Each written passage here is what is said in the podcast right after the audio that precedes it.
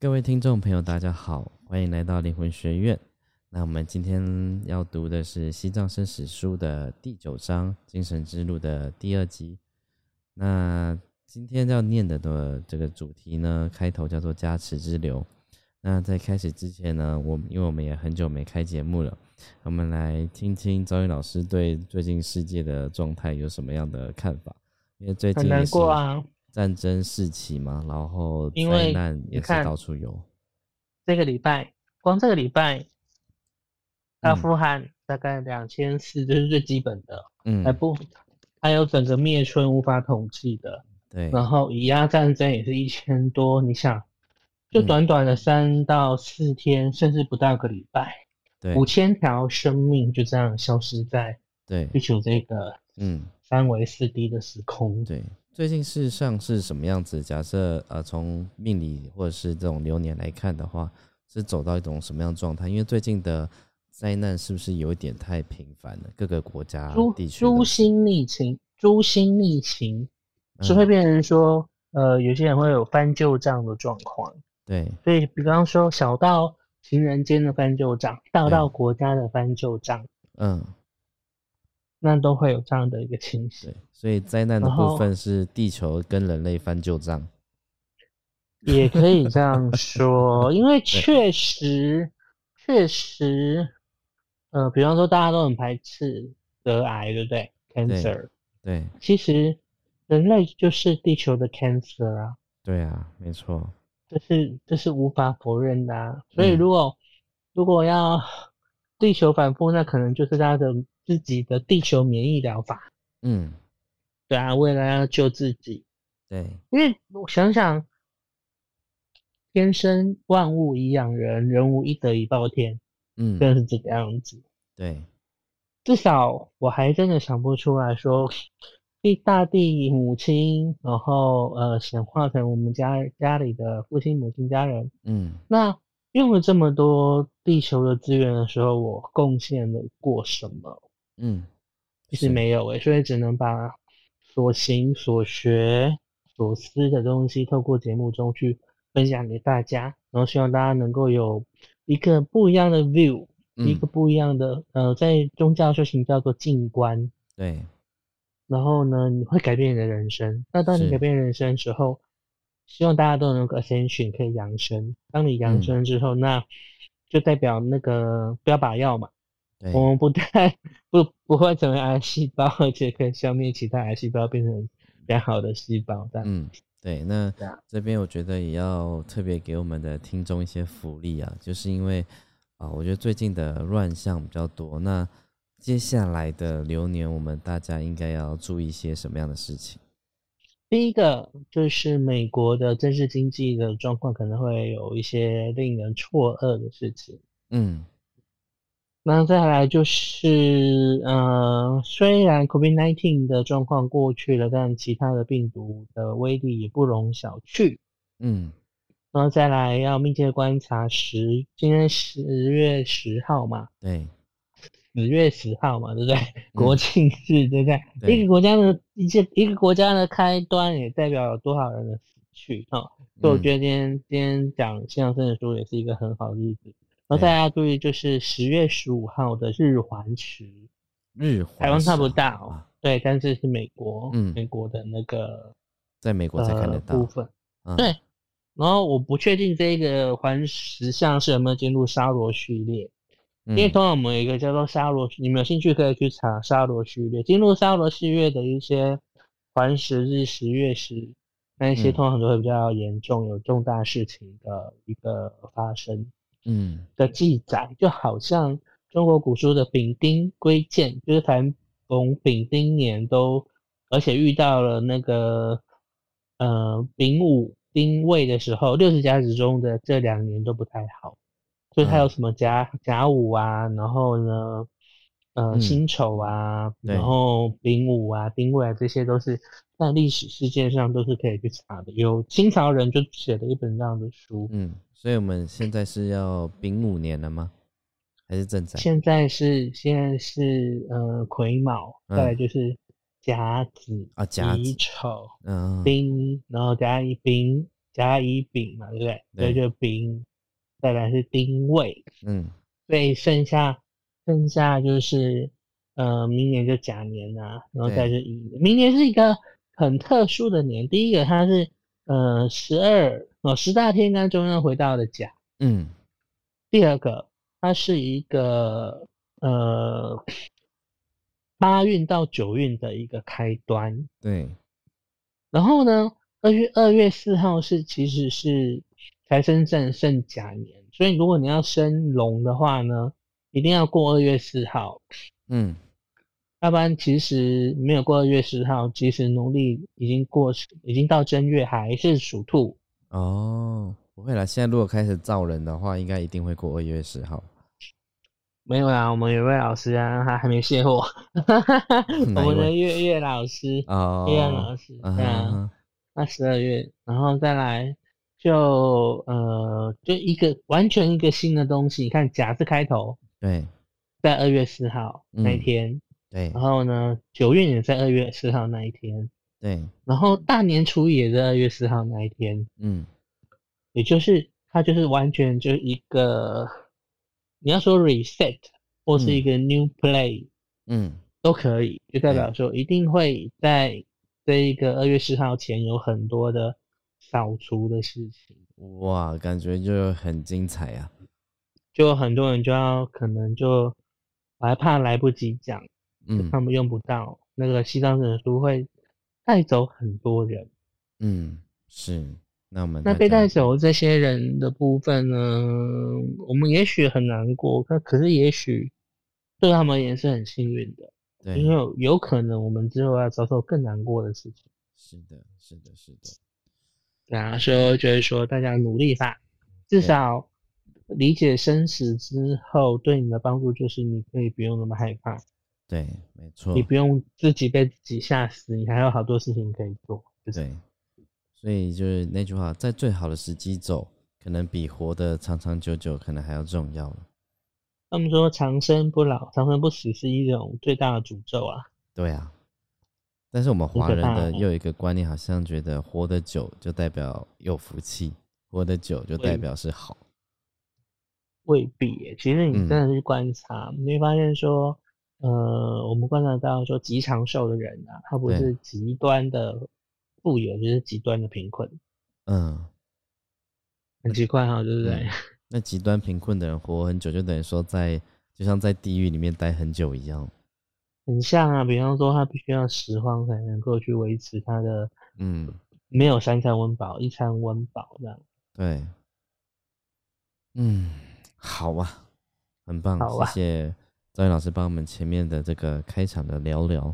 那我们现在就要进入主题喽。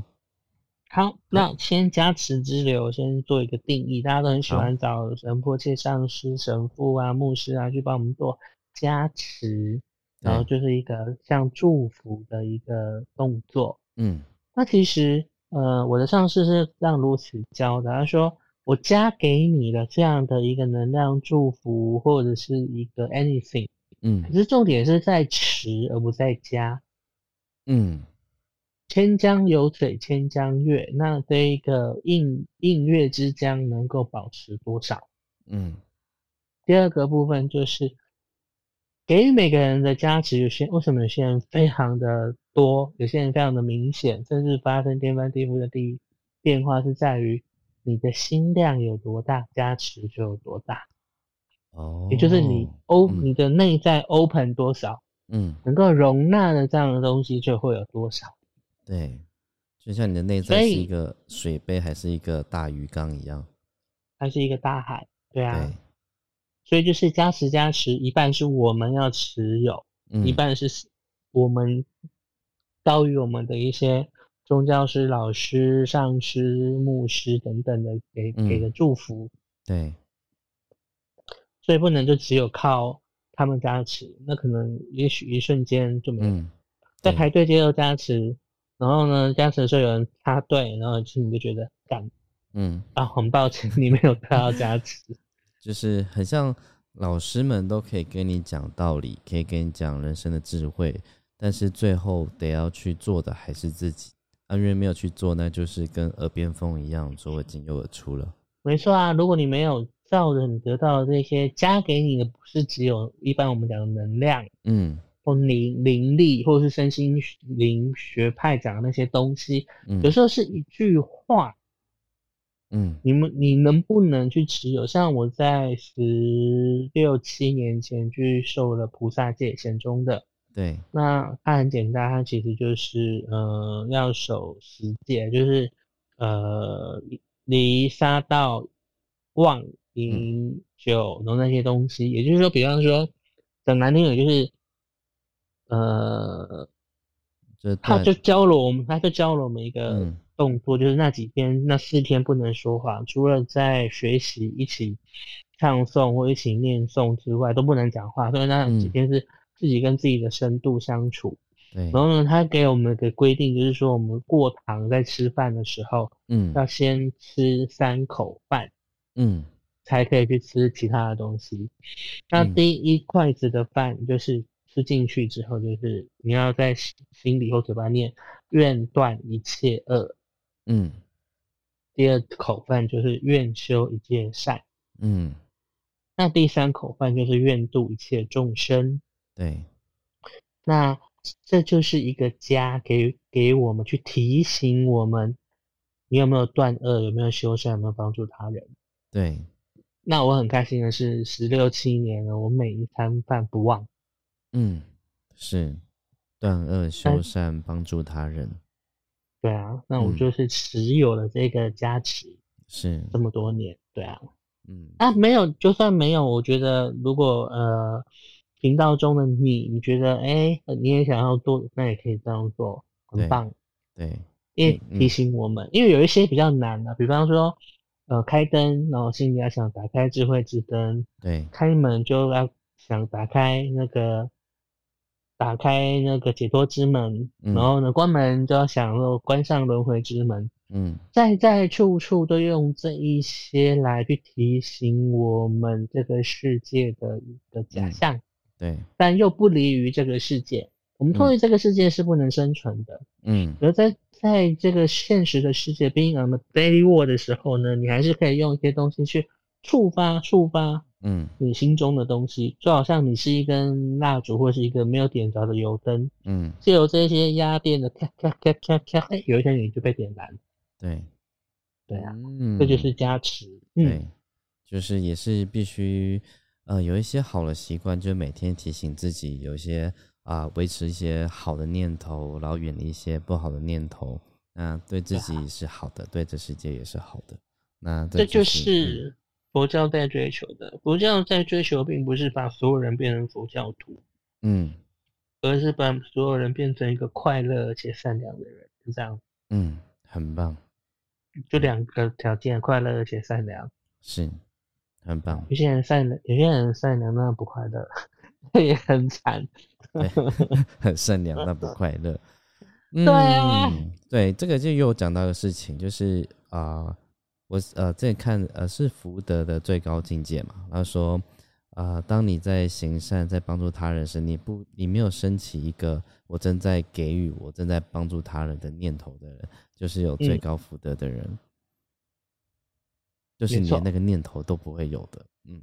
无相布施，三人体空。对，对，那我相信，如果没有念头，就也不会有快乐跟不快乐。不会啊，因因为他就是，因为他就是很超越了快乐的那一种是，幸福感。对所以，他做什么样的东西，他都维持在一个，或者我们嗯。讲真心一点的、他一直维持在一个很高的频率的震荡之中，，对，所以他可以轻而易举的去给予嗯。这样的共振、这样的 frequency，对让其他人也跟着他得到利益，这样。对，因为我相信到最后的修行，其实处于一个平静的状态，因为他不再去寻求一些呃世俗的刺激，带给我们感官的那种很大的享受所带来带来那种短暂的快乐，而是更长远的平静带给我们的一种，我觉得那种是由心里面滋生出来的一种稳定、安全跟舒服的一种状态。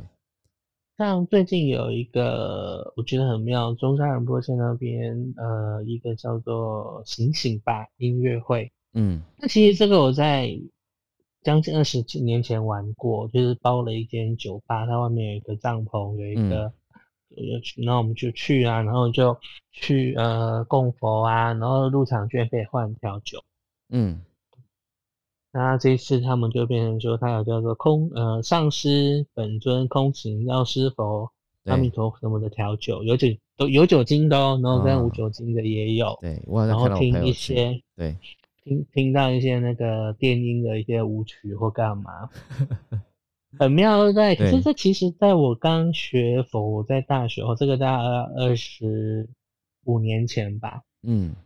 我导师就说：“你们的任务就是呢，不要在你的佛堂跪着拜着，嗯，或坐着，然后去念这些经，而是开个夜店啊，然后在夜店里面放一些电音的一些佛曲啊，干嘛？然后让 来这边的人都……我们那时候就是说，你你你又你怎么又在乱讲？我我们老师是嘴巴。”什么都敢讲的那种人，这样子。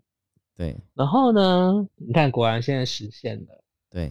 那中山仁波切有一本书叫做《上师也喝酒》，嗯，你可以去看一看。然后呢，他说，即使你今天念念头是说我想要去酒吧喝一杯酒，嗯，那如何跟修行扯上关系？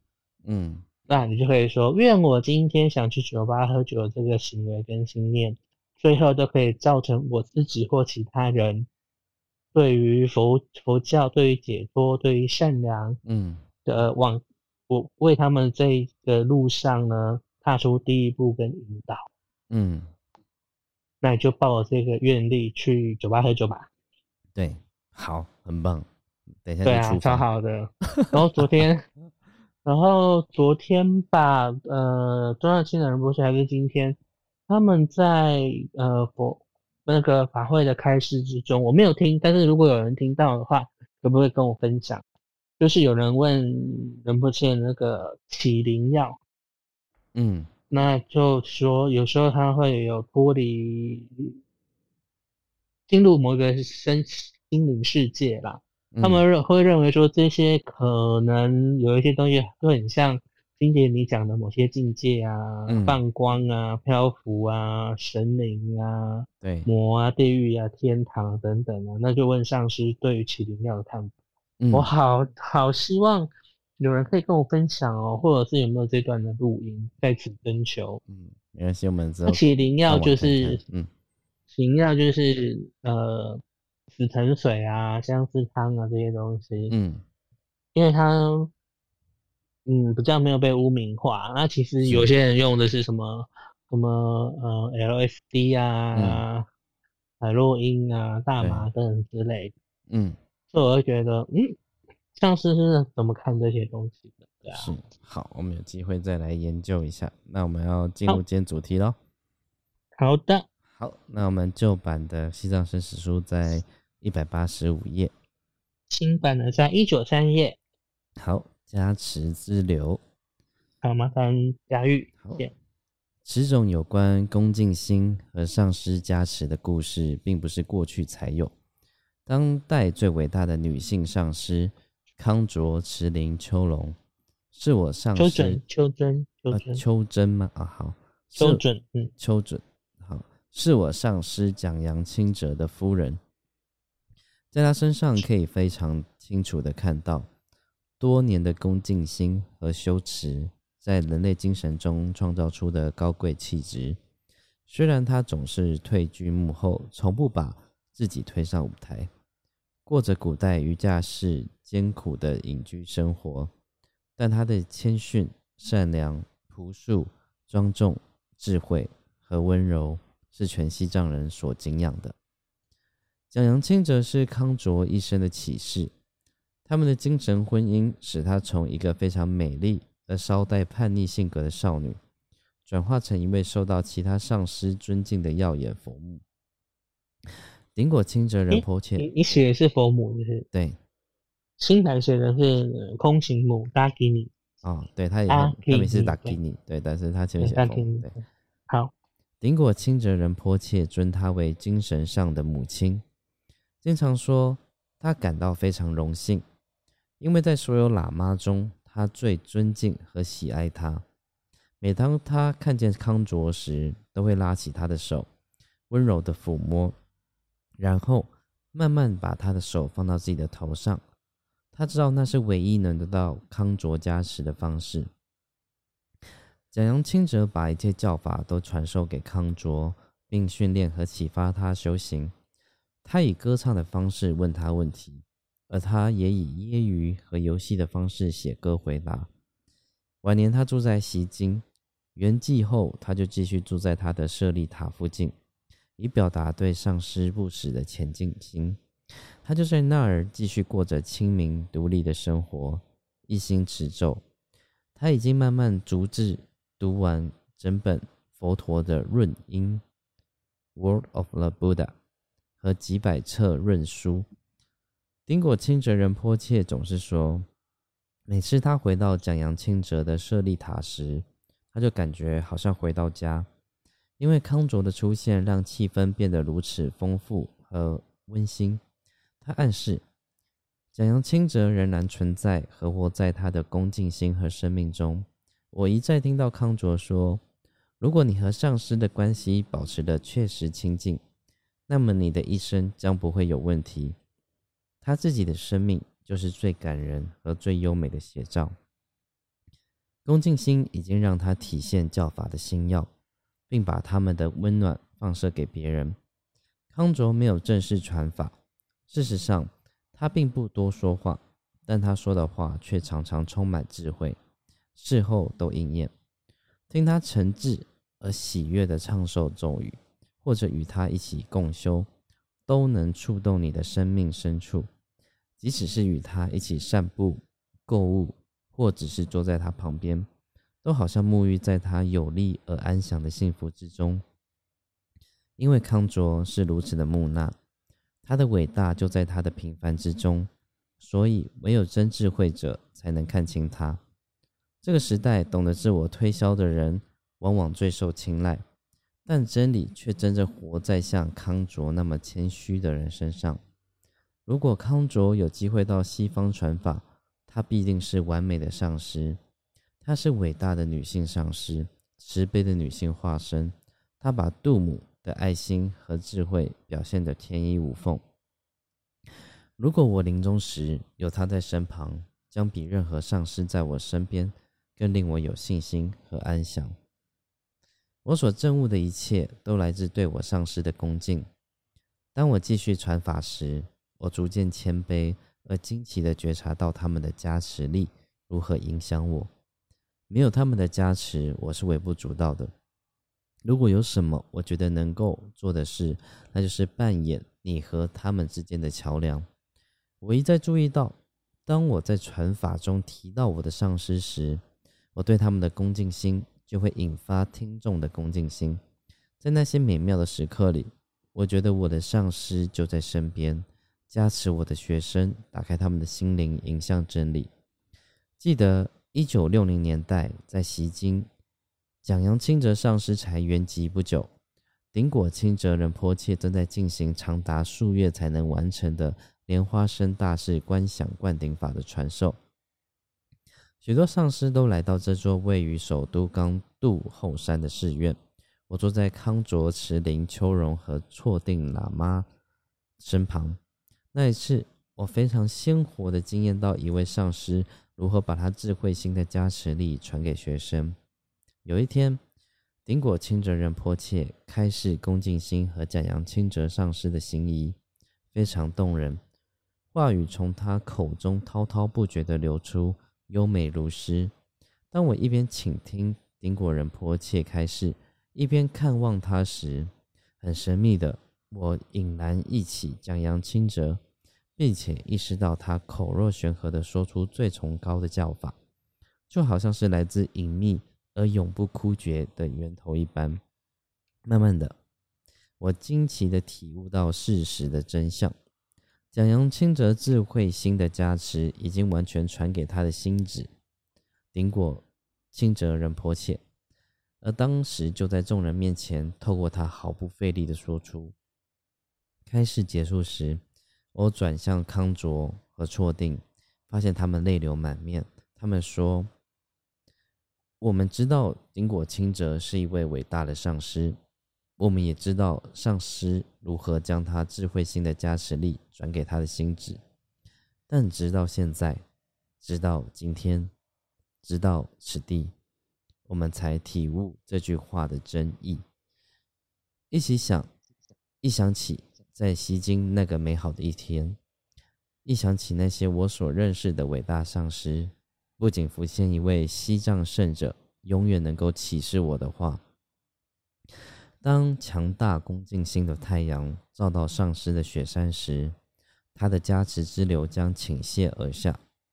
我也一起顶果清哲仁迫切的话，最能表达上师广大而神圣的品质。他就像一艘载运众生渡过生死苦海的大船。一位引导众生登上解脱陆地的完美船长，一场熄灭烦恼火的雨，一对驱除无名幽暗的日月，一块能承受善恶力量的坚强基地，一棵生产短暂快乐和终极喜乐的如意树，一座含藏广大和今生教法的宝库，一颗令人开悟的如意宝珠。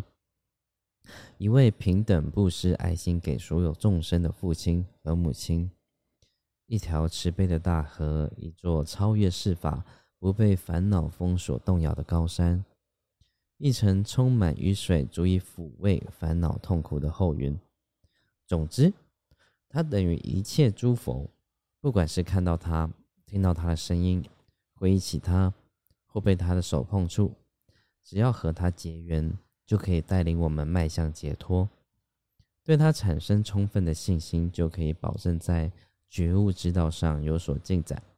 他智慧和慈悲的温暖将融化我们的生命之矿，提炼出内在佛性的黄金。我已经觉察到上师的加持，几乎是不知不觉地滴注在我身上，并充满我心。自从敦珠仁波切圆寂后，我的学生告诉我。我的开示变得比较流利，比较清楚。不久前听完顶果清哲仁迫切一场特别惊人的开示之后，我对他表达深沉的仰慕之意。我说：“太神奇了，这些教法从你的智慧心中毫不费力而自发性的流露出来。”他温和的靠向我，眼中发出揶揄的闪光。他说。希望你的英文开始也以完全相同的方式流露出来。此后我没有多做努力，我觉得我的开始能力越来越自然。我认为这本书是我的上师们加持的显现，而这些加持是从最根本的上师及最伟大的尊师莲花生大师的智慧心中传送出来的。因此，这本书是他们送给众生的礼物。因为我对于上师的恭敬心，才让我产生传法的力量，以及不断学习的开放性和接纳性。顶果清哲仁波切一直都还谦虚的向其他上师接受教法，而且常常向他自己的弟子学习。因此，启发传法力量的恭敬心，也是给予继续谦卑学习的恭敬心。密勒日巴最伟大的弟子冈坡巴。在他们要分离的时候，问他：“什么时候我才可以开始指导学生呢？”密勒日巴回答：“当你不再像现在的你，当你全部的认知已经转化，当你能够看到，真正看到在你面前的这位老人与佛陀无差时，当恭敬心把你带到这个认知时，你就可以开始传法了。”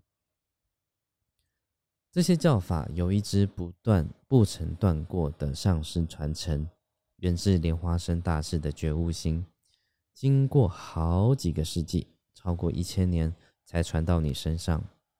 每一位上师之所以成为上师，都是因为他们谦虚的学习到要做上师的弟子，并且在最深的意义上，永远是他们上师的弟子，即使是八十二岁的高龄。每当顶果清哲仁波切提到他的上师讲扬清哲仁波切时，都会流下感激和恭敬的眼泪。在他圆寂前写给我的最后一封信中，他自己署名为最差劲的学生。这显示出何谓无止境的真恭敬，而最伟大的政务会产生最伟大的恭敬心，以及由于最谦卑的缘故所产生最完整的感激。好，张老师到这边，这个小章节念完了，有没有想要补充一下？因为他都在讲的是啊，这个恭敬心跟上司之间的关系，那好像是。啊，你是怎么样去呃，好像有点孝敬父母，然后的那种把父母当成天的那种状态，然后回应到你身上的东西就会越大的感觉。它其实，在呃藏传佛教中或西藏佛教中，它有一个呃接近的讲法，就叫皈依境。那我今天皈依的部分，我们跟我们最亲近的是我们的上师嘛。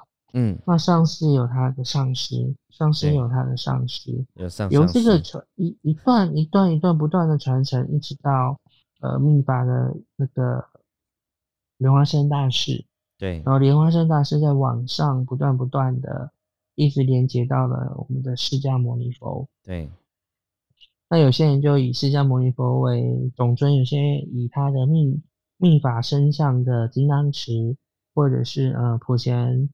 往如来那部分去，然后呢，重点就是在于这一个管道的正确与否，嗯，是否清净，嗯，所以会变成说，他刚刚讲过说，如果你跟你的上司的关系互动是亲近的，对，那这个传承就会自然而然的通畅的带给你很多的加持跟很多，我觉得应该是说。好的一些呃机缘呐，一些缘分，你就有办法。比方说，因为我们今天我们在讲福报，不是只有钱，不是只有工作，不是只有健康。对你将遇到一个好的老师，一个好的教法，你也要需要功福德功德的。同样的一个中心之中，同样的上师，同样的教法，同样的法会，有些人就。什么都没有得到，有些人得到非常非常多的东西。对，那更同样的，对不起哈，我就没有办法不既然提到不讲，因为我那种呃自己传承有问题，自己行为有问题，嗯，然后还要呃不敢说什么上师传法，嗯，还要说说你的你的命定什么什么尊的，然后一对一，然后什么，然后盖个什么圣地的这个东西。你用它是清净的吗？对，完全感觉就是完全偏离这种比较正宗的一种教法的状态，感觉自己在开立门派。然后在开立门，现在现在是在家种，你凭什么传法？你有完成三年三个月的光吗？没有啊！你即使从东藏密那边被轰出来，不及格团俗，嗯，对不对？因为你你你去。你去，你去帮人家修法，修到人家床上去，然后后来跑去日本学，日本也没有开许这种事情啊，然后你也没有得到传法阿哲里的灌顶，对，那你你到底凭什么？对，然后那我我也想问，支持那些人到底凭什么？你支持他什么？巧言令色吗？还是他的他的色相？嗯，还是你的贪婪？还是你的贪嗔痴？对，我不觉得那是一个清净的一个传承，我也不觉得这些人面对上司就是，嗯啊，我还听过带什么上司去洗温泉，对，对，这然后我觉得回应了刚刚文章里面有讲，这个时代懂得自我推销的人往往最受青睐，但真理却真正活在像康卓那么谦虚的人身上。是啊，然后像我自己的传承的关系，我后我也后来才查到啊，我的传承之中有听过清真言波切，嗯，我就是以前就是还不是很懂，还是一个嫩头青，就是因为上传那时候其实没有太多的中文翻译，嗯，这边我们就只能从英文去看到，从什么去理解。但是我看到看到很多东西，我就啊会有感觉，会感动，嗯，可是看到。有些人某些部分，我就会一直流泪。不自觉的一直流泪，后来知道原来有有一些因缘这样。对，嗯，因为像他上面讲的那个呃，讲过那个中山人波、那个清哲仁波切跟那个民国清哲仁波切的部分，他们都是在近代佛教中很伟大的。他们多么伟大呢？他们打破了四大教派的一个隔阂跟院墙。嗯，他们推展了一个叫做立美运动，那立美运动就是所谓的不分派运动。嗯，你想在这样的一个一个呃讲怎么讲说呃门派森严，对，甚至说呃你进去之后还要分内内外外弟子的。一些教法愿意这样子，他们这样传，很很多么令人伟，多么令人觉得伟大啊！这样子，嗯，所以这些上师，这些上师都成了加持之流的一部分，嗯，或甚至你他鼓励我们认识了真正的上师之后，就认识了全部的上师。所以在密月日巴那时候，对他的冈波巴讲说。你什么时候可以认知到我这个上师跟你追求的佛是无二无别的时候，你就可以开始传授弟子。所以为什么啊藏传要说视上师如佛？它并不是迷信，也并不是说哦，我们把所有所有的东西不管对错，没有廉耻，没有什么的东西，就去盲信上师。其实并不是这样。嗯，对。他是想去认出说每一个人在修行中的一个。静观跟心得这些东西都不是你天生就会的，对，都是由上师。我们在上上次的依法不依人，依疗愈不依不疗愈嘛，依依依不依以等等，我们就有讲过了。嗯，虽然依法不依人，但没有这些上师，我们能够认得这些法吗？其实并没有。所以我们讲是依法相不依人相，我们还是要透过这个以人的形象显化在我们生活中的人，嗯。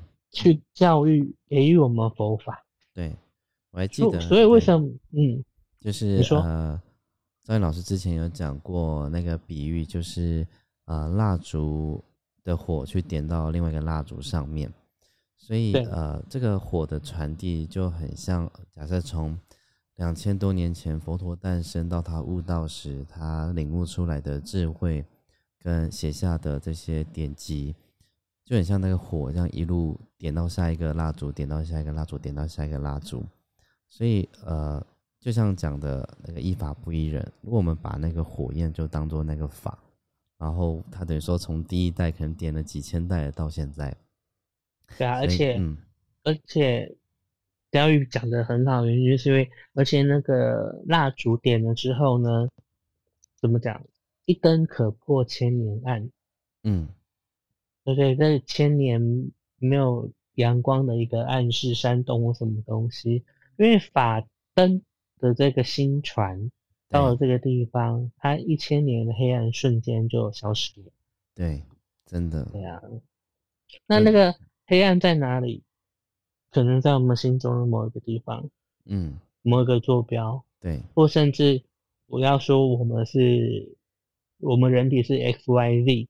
嗯，但是心中还有一个 T 轴啊，对，那我们都还是有心中还是有黑洞的，所以需要这一些宗教，不管什么宗教，不管什么样的宗教师，嗯，其实不也是就是要让我们心中的那个黑洞勇敢的 look inside to yourself，嗯，对你自己去真的去看在你那个黑暗是什么，对，真的。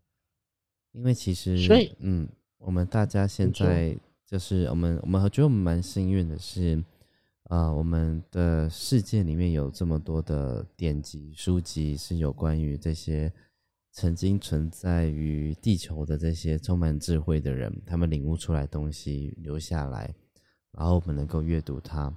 那阅读它的时候，又有点启发，然后可以点燃心中的那个光明。好，但是。我们也可以想象，如果这些充满智慧的人从来都不存在于地球的话，那我们现在的世界会变成什么样子？就会回到明智未开吧。对，就是就是这样子，会依照人类的本性嘛，就是可能有一些争夺知识，或比较像，因为我们也是动物的一种，所以争夺、厮杀、抢夺，就所以我们在现在的战争可以看到那种景象，在饥荒，大家抢夺食物的那种景象，就大家只为了自己活下去，只为了让我自己的呃。财库保盈，但是我不管别人死活，这样子的思想就会是来自于很人类的本性、动物性的本性。最近就非常的那个战争啊，对，所以确实需要有一些更有啊，假设善良、有智慧、有大爱的这样子的思想，能够在人类社会里面去每个人心里面埋下这个种子，才有可能去脱离我们的这种动物性的本性，带给我们这个世界的这种负面影响。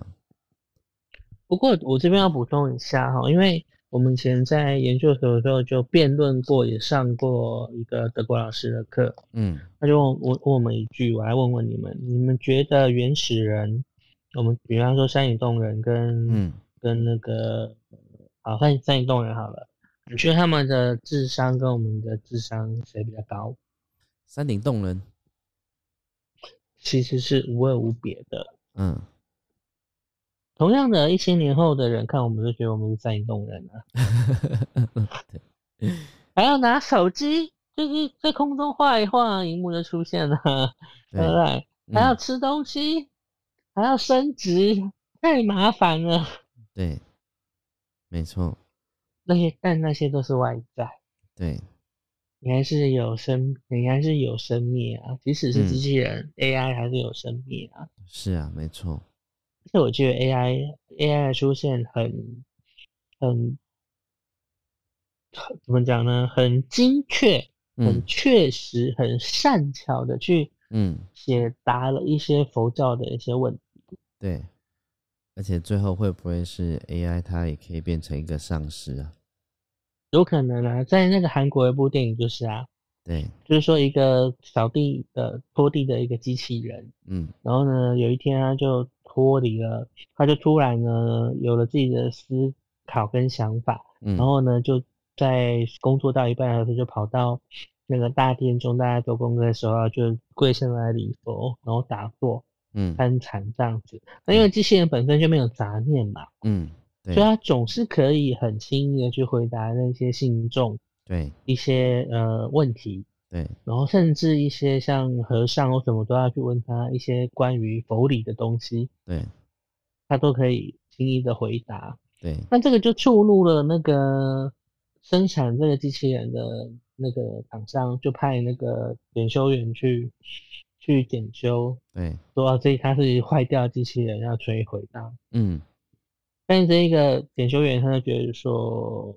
太可惜了，然后他看到他的那个气质跟信众对。他的那个对他的智慧，而不是对他对。的尊敬，他决定就隐瞒那个公司，嗯，然后最后公司受不了，就呃派人来，然后惊吓到就是当场就摧毁摧毁那个机器人，机器人，可是最后他又回到一个。问题就是一个小房间，一个人下班，就是那个检修员，嗯，然后他撩出他的手臂，然后放了什么东西在身上，影片，原来那个检修员也是机器人，哦，所以他意思是说，那当机器人有了感情，那什么叫做以佛法来讲，什么叫做有情众生？嗯，让机器人有情，它是无情，嗯，是的，所以在。禅宗公案有一句叫做“无情说法，无情得闻”。那时候我就觉得说这什么鬼啊，文字游戏吗？嗯，后来就大概就大概理解了“无情说法，无情得闻”。嗯，我们去看瀑布，哇，好漂亮哦，哈，哇，那个水声好大啊，那那个负离子对身体好好哦。而它正在这个瀑布正在，它瀑布是水，水是无情。对，底下弹是无情，石头是无情，嗯，但他们在说法，给谁听？嗯，很棒，所以我很喜欢听水声的原因，就是因为啊，原来有这种效果。后来发，后来我才发现说，哦，原来水声，那水的波拉波拉波拉，气泡破掉那些声音，为什么很多人喜欢玩水？对，因为那个它破掉那个频率会去扬扬升我们人体的一个震动，哦，可以解决像一些像失眠、像呃忧郁、像什么的一些症状会稳定这样。对，嗯，那那它岂不就是佛菩萨所变的吗？对，没错，对对？对，好，很棒，很喜欢这一段。好，那我们要继续往下念吗？好吧，还有一点点时间。对，OK，好，上师相应法与上师的智慧心结合，一切诸佛菩萨和觉悟者在每一个时刻都会出现来帮助众生。透过上师的出现，他们的加持才会集中在我们身上。认识莲花生大士的人都知道，他在一千多年前所许下的誓言诺言真实不虚。我不曾远离那些信仰我的人，或甚至不信仰我的人。虽然他们没有看到我，我的孩子们将永远、永远受到我慈悲心的保护。如果我们想获得直接的帮助，只要祈求就可以。基督不也说：“你们祈求，就给你们；寻找，就寻见；抠门，就给你们开门。因为凡祈求的，就得着；寻找的，就寻见；抠门的，就给他开门。”吗？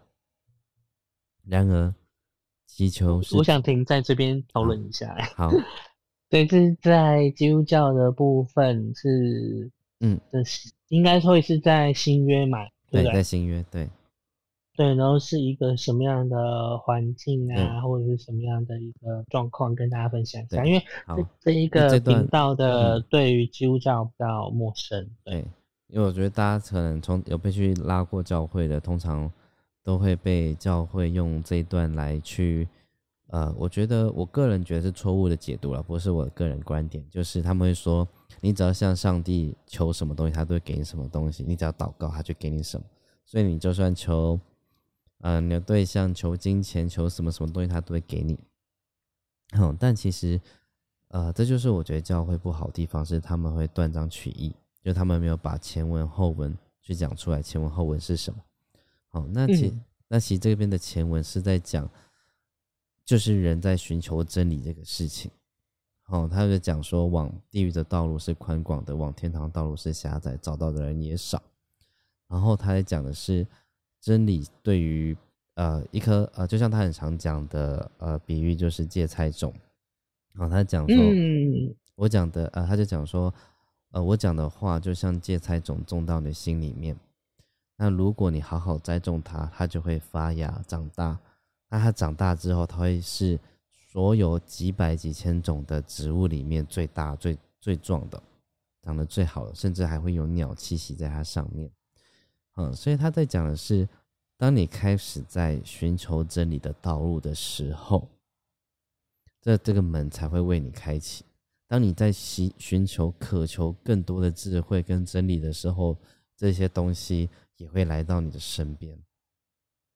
好，那我觉得这宇宙有个法则啦，就是应验嘛，就是你想什么会给你什么。但你也可以整天想着金钱，那你也可以用你一辈子去追逐金钱，可能真的会有金钱来到你身边，可是它最后可能带给你的，并不一定是你最终想要的东西或真实需要的东西。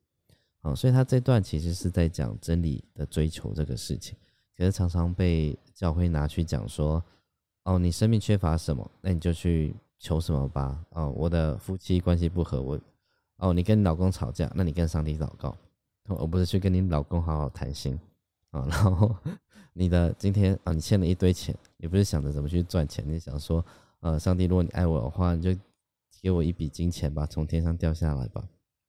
我就我就想到以前上节目在呃直播的时候，然后呢，我们就有一段是那个听众朋友打进打电话进来，然后请我现场卜卦这样。嗯他就问到说他他呃跟他未婚妻有点状况，然后干嘛？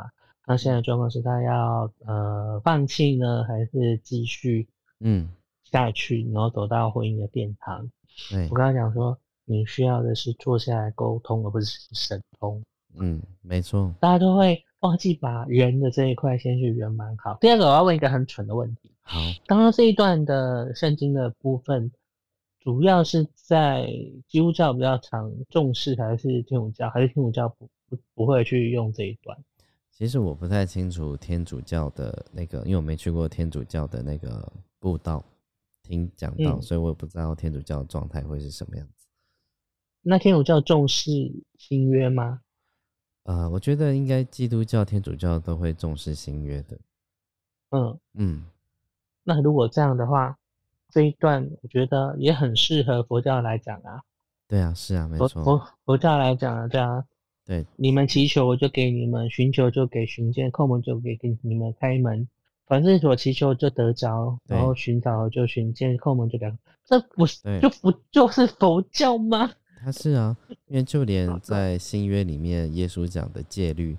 其实跟那个那五戒差不多嘛，就是断杀、断道、断断妄，然后最后一个断啊，断杀、断道、断断呃断杀、断道、断妄，然后断酒嘛，还有一个断什么？对啊，就是那五戒其实它差不多，因为在新月里面他讲说不能够杀人，不可以犯奸淫，不可偷盗，对不对？然后然后不可去假冒，就是呃你不是的那个人。然后或者是在你还没有到达那种状态的时候，你就讲你是那样的人，就是你讲说自己是救世主那样子也不行。对啊，未未正未正未德未德那样。对啊，对，所以其实我觉得只是在语言上的转换上有些差异，但其实本意是差不多的。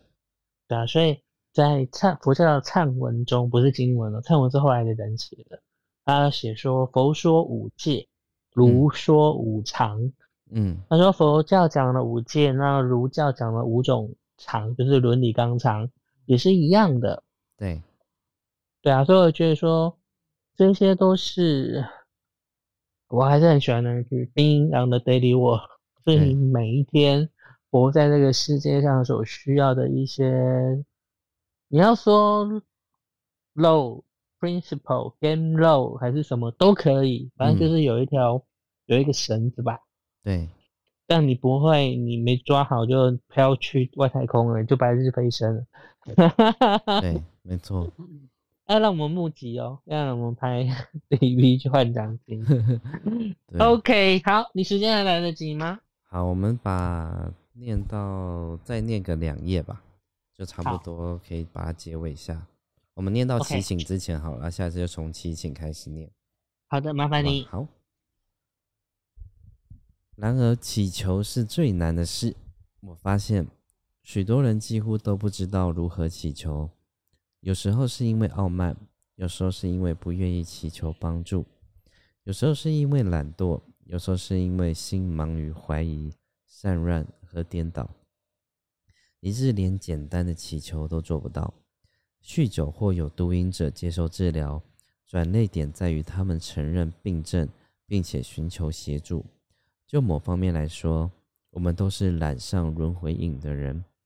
当我们承认上瘾和祈求的时候，就是我们获得帮助的时刻。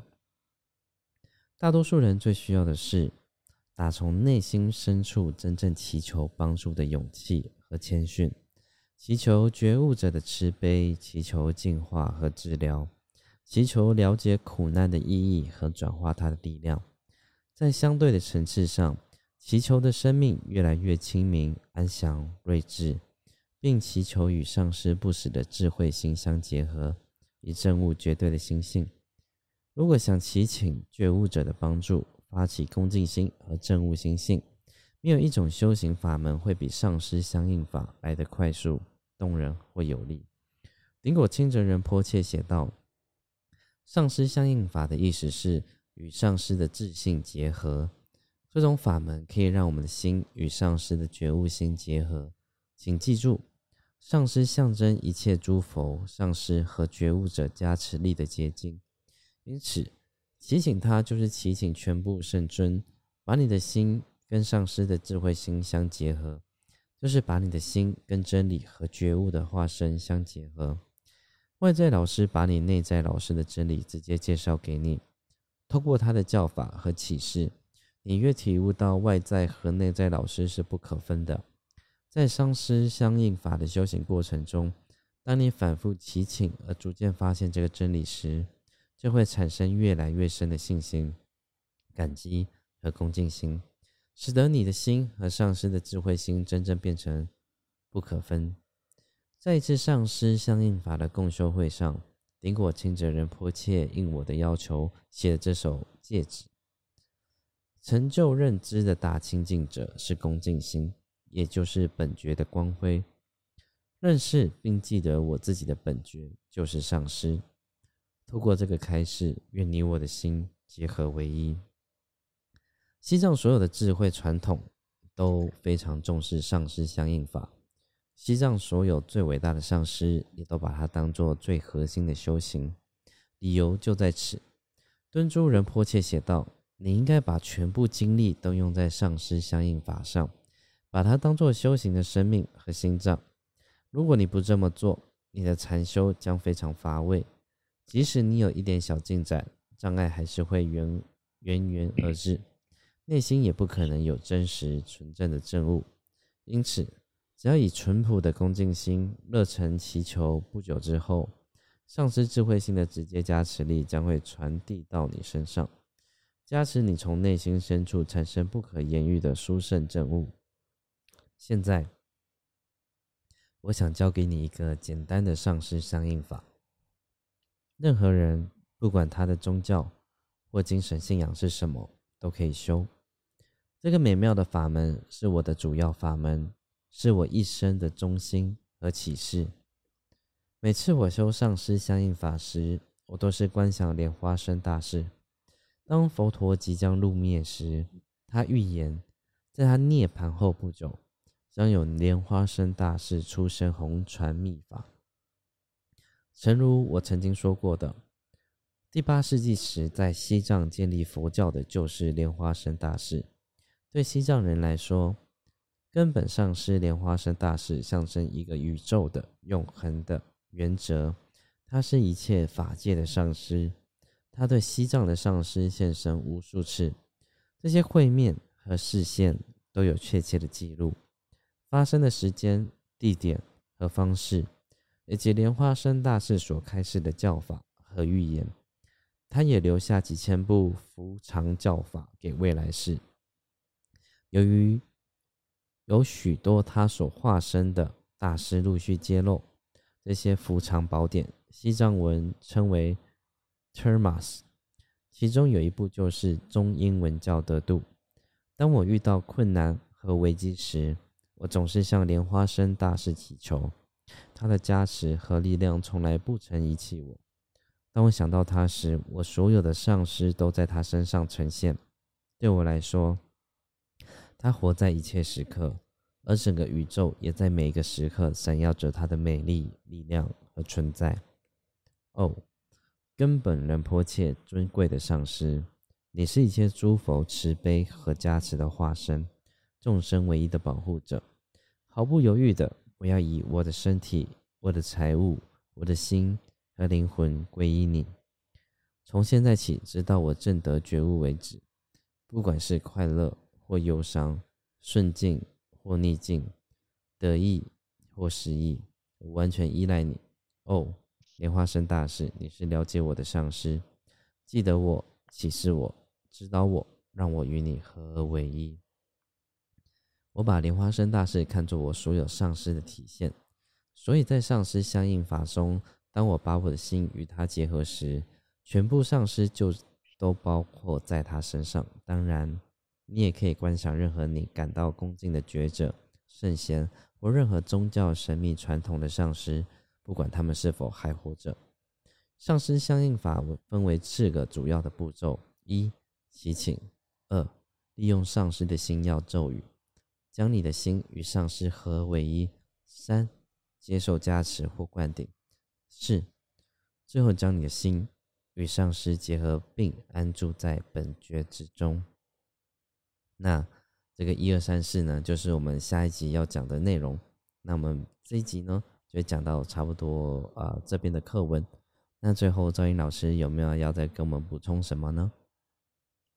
我觉得大家到这边，我觉得都是开始呃，对于佛教有兴趣和休息了一段时间的一个呃佛教徒。那既然是佛教徒的部分，我们说念佛、念满、念僧三宝之外，其实还有所谓的念师、念念天，嗯，就是或念戒、念念天哦，就是说你还要呃念诸天之功德，然后死亡之过患，以及戒律之重要。因为世尊在呃临终前，他说阿难说啊，你灭度之后，我们要以什么为师？世尊讲以戒为师，嗯，就变成说那呃这样的一个法，我会希望说我们会尽力的去解说，甚至可能因缘和合的时候，可能会有时候会有一些挡纳，挡纳就是口诀，或者是一些秘密的一些东西。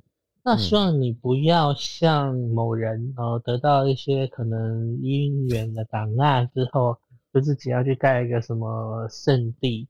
对。那如果你们要盖圣地，取好听一点，叫做嘉玉嘉玉 小隐圣地，这样 OK 好吗？嘉玉小隐圣山这样子。对。以上周赵毅老师讲的人呢，请去搜寻关键字，嗯，宗教界时间管理大师。对对对，然后那个。然后我们的圣圣地有 Bono 神殿，还 有什么？对，所以不要得到这些东西之后，一拿来滥用，二拿来去炫耀，拿来去误用，请好好的扎实的在自己的身上休息。OK，对，这拜托你们啦，就这样。好，这是我们彼此之间的一个约定。那你要回约，我也没有办法。因为我已经讲了，就这样。嗯，其实，OK，嗯，我发现刚刚在读了这么多段对于上师的一种恭敬心的这些呃赞美，其实我觉得跟圣经里面的诗篇也有点像，就是呃诗篇就是大卫王在对上帝的这种呃美妙的话语的的赞美，然后写下的诗，其实就有点相像，就是它包含这种。会有惊叹号的这种哦，就是上帝，你是我的全部，然后我呃，你是你在你的宝座上，然后你是多么的闪耀，这样子的的话语，其实都还蛮相像的，这是我觉得蛮有趣的地方。这个跟古文法有关，因为古文法有一个呃格位格变化的那个叫做呼格，对。那在佛教徒里面很难解释，可是在圣经就很容易啊。对。哦，耶和华。对哦，主耶稣 的那个打惊叹号的那一个，对，叫做呼呼呼请的呼呼格这样子。对，在中文没有这个东西。对，没错。对啊。好啊，那英英文有哦，Oh my God，Oh my God，对对对，Oh Jesus，对对，没错。OK，好，好，我们就祝福大家明天上班愉快了，哈哈哈。那我们就期待下一次的内容，开始讲这个事的步骤喽。那我们就有有缘的话，我们下次不知道何时再见喽。对啊，OK，好，好，大家晚安，大家拜拜，晚安，拜拜。